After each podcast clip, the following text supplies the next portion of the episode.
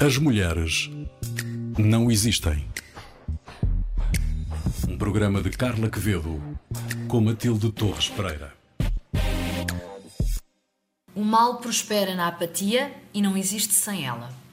Seja muito bem-vindo a mais um episódio do podcast As Mulheres Não Existem. Este é um programa de Carla Quevedo com Matilde Torres Pereira. Estão aqui comigo. Olá, Carla. Olá, Matilde. Olá, Maria. Bem-vindas a mais um episódio. No de hoje vamos receber a politóloga Marina Costa Lobo. Vamos conversar naturalmente sobre política, sobre as mulheres na política. É já daqui a pouco, ainda antes desta conversa, Matilde, destacamos para início de programa Ana Arendt. Fala-nos dela. Ana Arendt foi uma das filósofas políticas mais importantes do século XX. É inesquecível o a frase A Banalidade do Mal, que é, que é da Hannah Arendt e que foi uh, celebrizada em variedíssimas publicações, filmes, até músicas.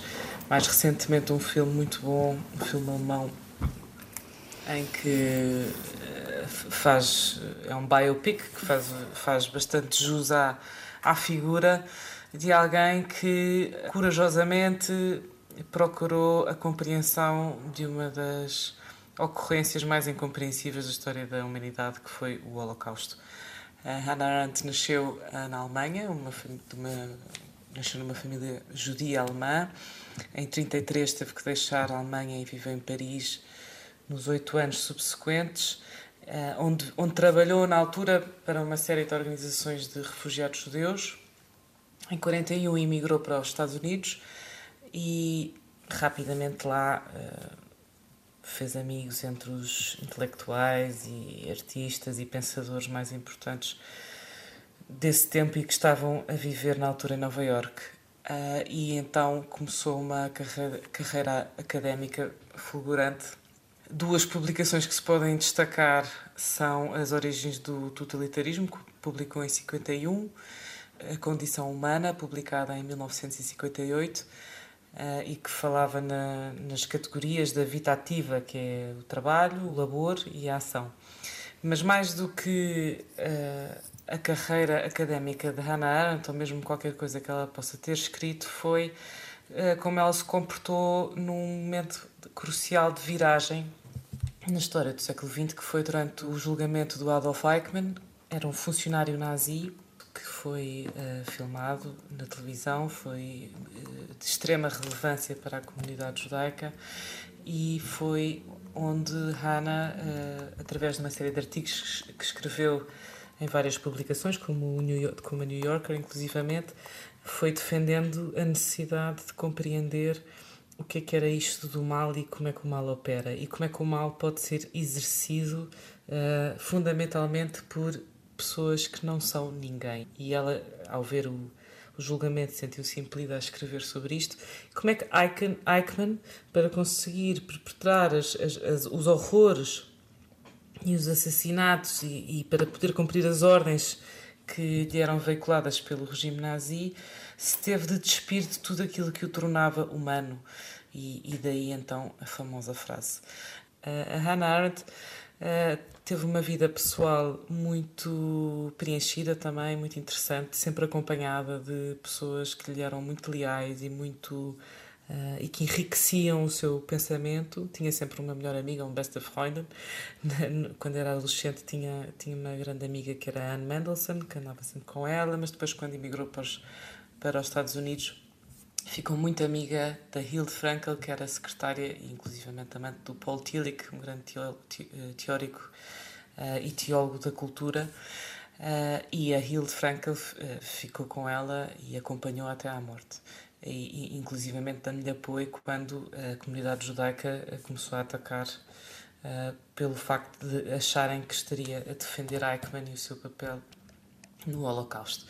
Quando morreu, encontraram na, na secretária dela, dentro da máquina de escrever, o título da última parte do seu que seria o seu último livro, chamado The Life of the Mind, em que ela falava uh, na vida contemplativa e que foi, entretanto, também uh, reproduzido. Já temos connosco a nossa convidada do episódio de hoje. Bem-vinda, Marina Costa Lobo.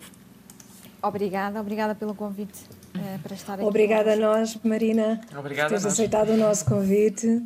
Uh, vou fazer uma brevíssima apresentação tua. Então, a Marina Costa Lobo doutorou-se em Ciência Política pela Universidade de Oxford, fez a habilitação pela mesma área na Universidade de Lisboa. Uh, presentemente é investigadora principal do Instituto de Ciências Sociais, onde desenvolve trabalhos na área das instituições e comportamentos políticos dos portugueses em perspectiva comparada, em especial sobre a importância dos líderes e da economia no voto. É também coordenadora do projeto do comportamento eleitoral dos portugueses, que implementou inquéritos uh, durante quase 20 anos em todas as eleições legislativas. Uh, também a partir de 2019, que integra o projeto das sondagens ICS-ISCTE para a SIC Expresso e este ano tornou-se diretora da revista académica European Political Science Review. Uh, Marina, vou começar eh, por te fazer uma pergunta que tem que ver com as últimas autárquicas. Uma, uma notícia recente no público aponta para uma regressão no número de mulheres presidentes de Câmara. Uh, são hoje em dia apenas 29, num total de 308, uh, o que corresponde a menos de 10% de representatividade feminina neste cargo em todo o país. Na tua opinião, a que se deve esta regressão e o que é que ela significa? Este é um tema realmente importante para a qualidade da democracia e é um tema que tem sofrido uma evolução em Portugal, uh, sobretudo a partir da, da Lei da Paridade que foi aprovada em 2006. E, portanto, o que nós vemos quando olhamos para a evolução da representação feminina em vários, uh, em vários órgãos do poder político é que uh, as cotas são decisivas para aumentar a representação das mulheres. E quando essas cotas não existem, a representação fica uh, é, é, muito menor uh, e, e, fica muito prejudicada. E de facto, se nós olharmos para a, a, lei da paridade e os seus efeitos, quer dizer, a lei da paridade foi, foi pensando, por exemplo, na Assembleia da República, em 1900 até 1995 só em 1995, uh, eh, desculpem, é que se ultrapassou a barreira dos 10% de mulheres deputadas no Parlamento português. Uh, uhum. e, e, portanto, eram pouquíssimas, já 20 anos depois do 25 de Abril. E em 2006 passa-se, aprova-se a lei da paridade e a partir daí é que se dá grandes, realmente um grande aumento, porque a lei diz que tem que haver uma representação de pelo menos 33% de cada género nas uhum. listas concorrentes. E isso é válido para a Assembleia da República, é válido para as listas do Parlamento Europeu e é válido para as listas da Assembleia Municipal a nível autárquico. Uhum. Agora, não se legislou uh, sobre uhum. quem é que podem ser os candidatos a. Na, na, na, votação para a Câmara Municipal. E ao não fazer esse tipo, uma legislação que, que, obrigasse, por exemplo, os partidos a terem como cabeça de lista para a Câmara Municipal, para a eleição da Câmara, um, uma percentagem mínima de, de cada género, uh, o resultado é que um, há pouquíssimas mulheres a, a presidentes de Câmara a representar uh, uhum. os partidos. E isso é, é, um problema que, que, que, tendo em conta como aconteceu com as outras instituições políticas em Portugal, nós vemos que só através uh, das cotas é que se poderá alterar essa situação. Porque, de resto, se não pois. for assim, o poder local continua estando muito personal, está muito personalizado e tende a ser masculino. Estamos a falar de uh, presidentes de Câmara que foram eleitas. Não sabemos quais foram, uh, quantas concorreram ao cargo, mas de qualquer forma foram eleitas muito poucas. Uh, o, que, o que me faz pensar que também concorreram muito menos do que, do que aquelas que, que seria suposto, enfim. Os partidos são ainda estruturas, sobretudo masculinas, não é? Em que as mulheres ou não são bem-vindas, ou, ou, são as mulheres que não querem estar na política, porque também há este preconceito que as mulheres não querem estar na política, mas depois encontramos inúmeros casos de mulheres que querem estar na política, mas que, enfim, todas as estruturas, e como disseste há pouco, que são uh, sobretudo, uh, sobretudo homens e, e, e, que funcionam de uma certa forma e que acabam por excluir também as mulheres de, desses processos e, e, fazem com que elas não sejam, por exemplo, cabeças de lista concorrentes a presidente de Câmara. Mas Exatamente. o que é que achas que se passa aqui, exatamente? Portanto, no, nos partidos? Quer dizer, os partidos são organizações uh, uh, que, têm, que têm hierarquias e uhum. onde é preciso entrar e, e, escalar, digamos assim, e fazer. Um, dar, dar um, um contributo muito grande para se poder progredir dentro do partido. E um, normalmente esse trabalho é feito muitas vezes uh, fora de horas. É um traba uhum. O trabalho político não é um trabalho que se desenvolve das nove às cinco. E nós sabemos que as mulheres, especialmente as mulheres adultas, têm muitas vezes obrigações uh, em casa, uh, em relação aos filhos, que as impede de poderem ter tempo livre para dedicar à política para além do trabalho que porventura já têm, não é? Portanto, isso também está relacionado com o grau de profissionalização da política. Portanto, quanto mais as listas forem, forem quanto mais for obrigatório que haja mulheres nas listas, mais se, mais se integra as mulheres na política. E os partidos vão responder a esses incentivos.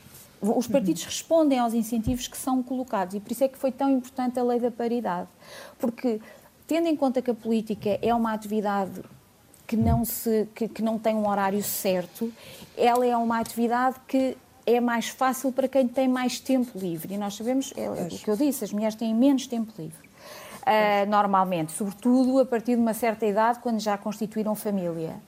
E isso também, a, a, mudança nas atitudes em relação a quem é que faz o quê na família, também irá libertar mais progressivamente as mulheres para poderem dar um, para poderem investir tanto como os homens na, na sua carreira política. Mas a lei da paridade é muito importante porque para as mulheres chegarem à conclusão que vale a pena investir nesse tipo de carreira, têm que olhar para as instituições e ver lá representadas mulheres como elas. Porque se não, se não virem, vão pensar: bem, não vale a pena eu estar-me a sacrificar, no, prejudicando, por exemplo, a minha vida familiar, para investir na política se, olhando para quem está nas instituições, concluo facilmente que não estão pessoas como eu representadas uh, nas instituições. Por isso é que a lei das cotas foi tão importante. Foi, entretanto, revista em 2019 e passou de, portanto, em vez de ser 33%, agora há um mínimo obrigatório de 40% de representação de cada género. A lei da paridade foi aprovada com, com o voto do PS, a abstenção do Bloco de Esquerda e com o voto contra de PSD, PCP, CDS e PEV. Um, o PCP é contra a lei das cotas por achar que a representação deve ser exclusivamente ideológica e não deve haver uma representação descritiva no Parlamento. Significa que não deve haver uma representação. que, que o Parlamento não deve representar a sociedade. O Parlamento hum. deve representar as ideologias que existem num país. E, portanto, eles votam, votaram contra e votaram contra novamente em 2019. Mas em 2019, a lei da paridade foi uh, aprovada pelo PS, pelo PSD, uh, eh, pelo Bloco, pelo PAN e pela Presidente do CDS-PP, Assunção Cristas. E uhum. eu estive, sim, eu estive na, na, eu fui ouvida uh, pela comissão que estava a preparar a lei das cotas revista em 2019 e era extraordinário, porque realmente o que, o que o tempo mostrou às mulheres que entraram no Parlamento é que as cotas foram, são um meio bastante eficaz. As mulheres que, estão, que representam os vários partidos no Parlamento têm tanta qualidade como os seus colegas homens. E isto foi um passo em frente, foi um passo importante na qualidade da democracia portuguesa. Quase a maioria dos partidos, com exceção do PCP, que continua a dizer que não, é, é, é tem que ser só representação ideológica e não descritiva, todos os outros consensualizaram que isto foi um bom, uma boa medida e que era para ainda aprofundar, e foi o que aconteceu em 2019. Porque as Bem, mulheres... não é muito surpreendente que o PCP queira fazer-se representar ideologicamente e não, e não de forma a Mas podia ter havido uma evolução. Podia ter havido uma evolução, mas, é, mas, mas não houve. Agora, porquê? Também lembrar que em 2021 houve um censo, não é? Houve um novo uhum. censo e as mulheres são a maioria. As mulheres não são uma minoria em Portugal, as mulheres são a maioria. Há 10 ponto, a, 4, a 10,4 milhões de habitantes em Portugal e 5, 5 milhões e meio são mulheres. Portanto, nós não estamos aqui a tentar representar uma minoria, estamos a tentar representar a maioria.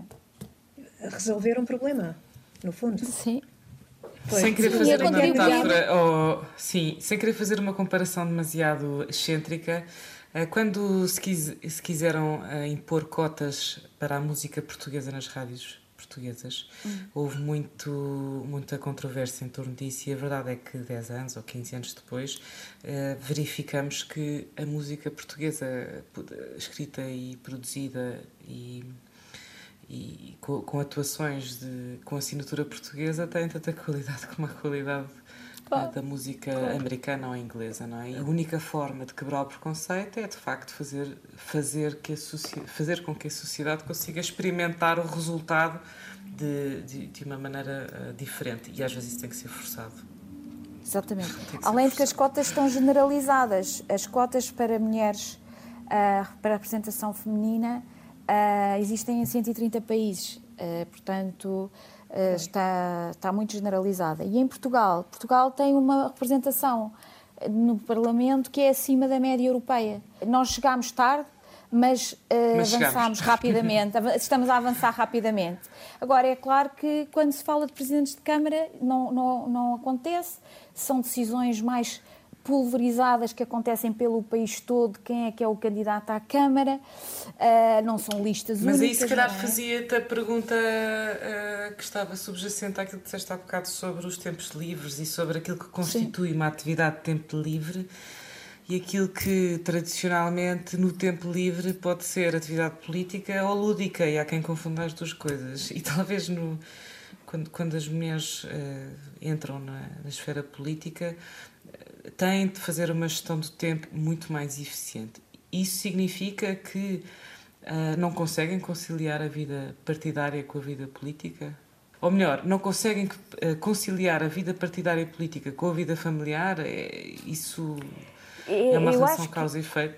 Ao estabelecermos cotas e, e, e conseguirmos colocar mulheres em, lugar, uh, em lugares importantes do ponto de vista político, um, isso dá um sinal para as gerações mais novas, mulheres e homens, de que uma carreira política é algo de atingível, independentemente do género. E, portanto, eu acho que aí, com, com, quando, as, quando, as, mulheres e os homens têm 20 e tal anos, 30, 30 anos, uh, uh, não, não constituíram necessariamente família. Nós sabemos que em Portugal e no, noutros países europeus se constituem famílias cada vez mais tardiamente e, portanto, pode haver aí uma uh, igualdade de, de, de, de, entrada na política, desde que se, se, existam as referências que já lá estão, de mulheres que conseguiram chegar lá.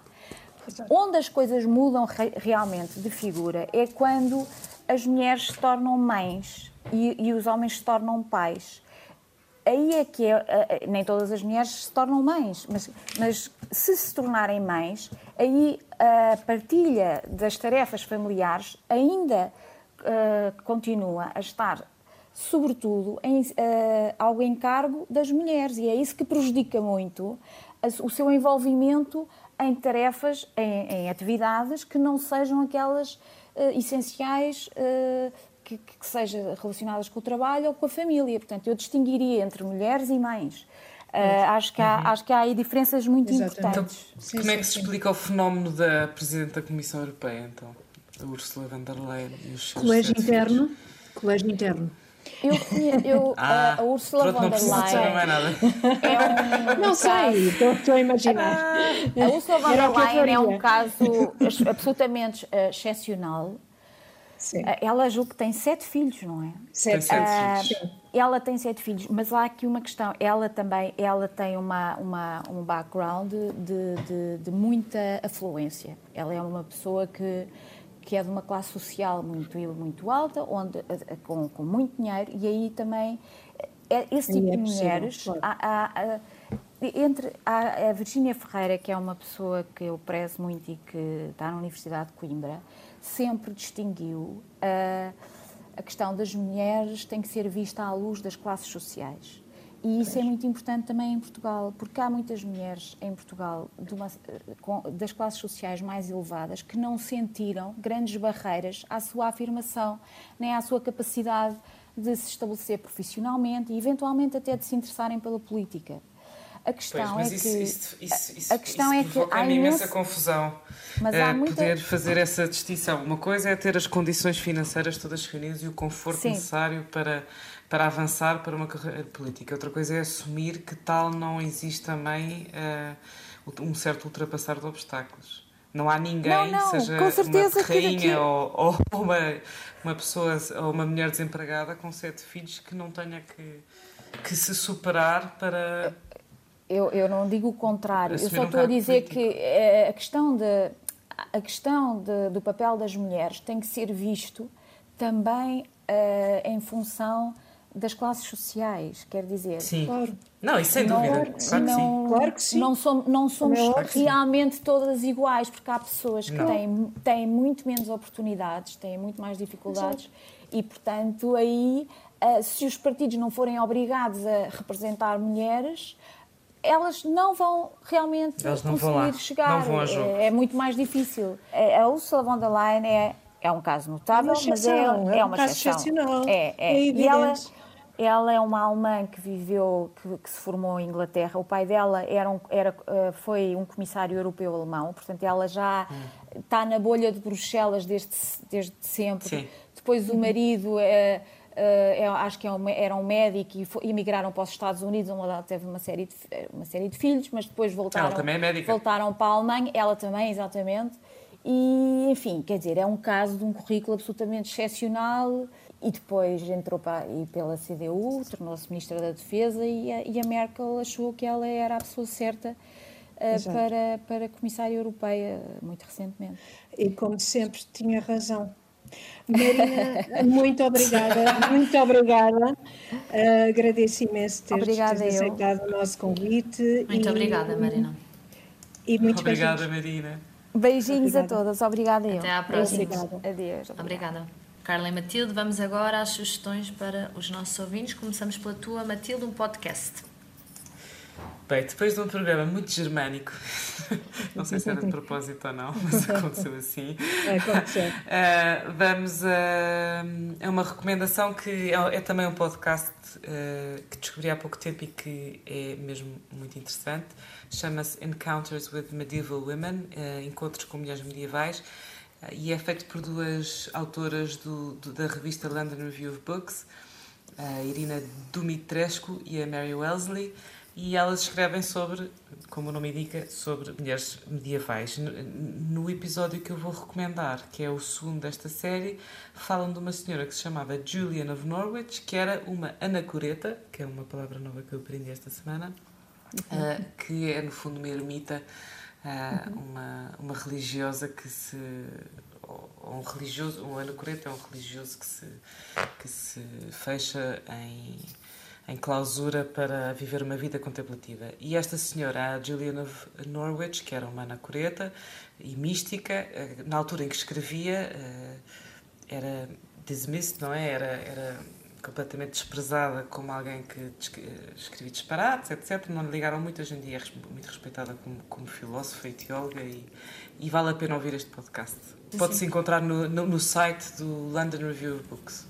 Uh, Carla, um filme. Trazes-nos um filme. Um hoje. filme, sim. Uma vez que falámos sobre a Hannah Arendt, uh, achei que seria boa ideia recomendar um dos filmes mais interessantes da última década, é, Chama-se precisamente Ana Arendt, é da realizadora alemã Margareta von Trotta e é um filme premiado de 2012 que se concentra sobretudo na cobertura que a Ana Arendt fez do julgamento Eichmann para a revista New Yorker.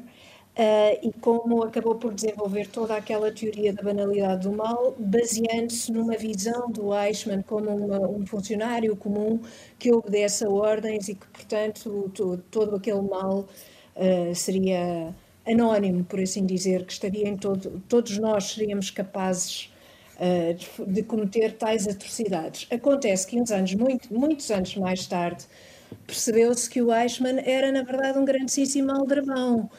Um, era, era um tipo que cometia fraudes, que não era propriamente um funcionário normal, mas isso a Ana Arendt não tinha como saber. Ela simplesmente olhou para ele e viu um homenzinho pequenino e desprezível, que com certeza era. Sim, senhora, são estas Muito assim. Bem. Obrigada, Carla. Obrigada, Matilde. Obrigada também Maravilha. à Marina Costa Obrigada, eu. Obrigada, Marina. Obrigada. Este episódio. Relembrar que pode voltar a ouvir este episódio e todos os anteriores na RTP Play, no Spotify e também no iTunes. Relembrar ainda que deve e pode, pode e deve, assim é que é, enviar os seus comentários e sugestões para o e-mail asmulheresnãoexistem.rtp.pt asmulheresnãoexistem.rtp.pt Este é um programa de Carla Quevedo com Matilde Torres Pereira. Eu, Maria Saimel, despeço-me dizendo que neste programa tivemos também um homem, o Guilherme Mendes, e são dele os cuidados técnicos deste episódio. Até ao próximo As Mulheres Não Existem, um programa sobre mulheres para ouvintes de todos os géneros. As mulheres não existem.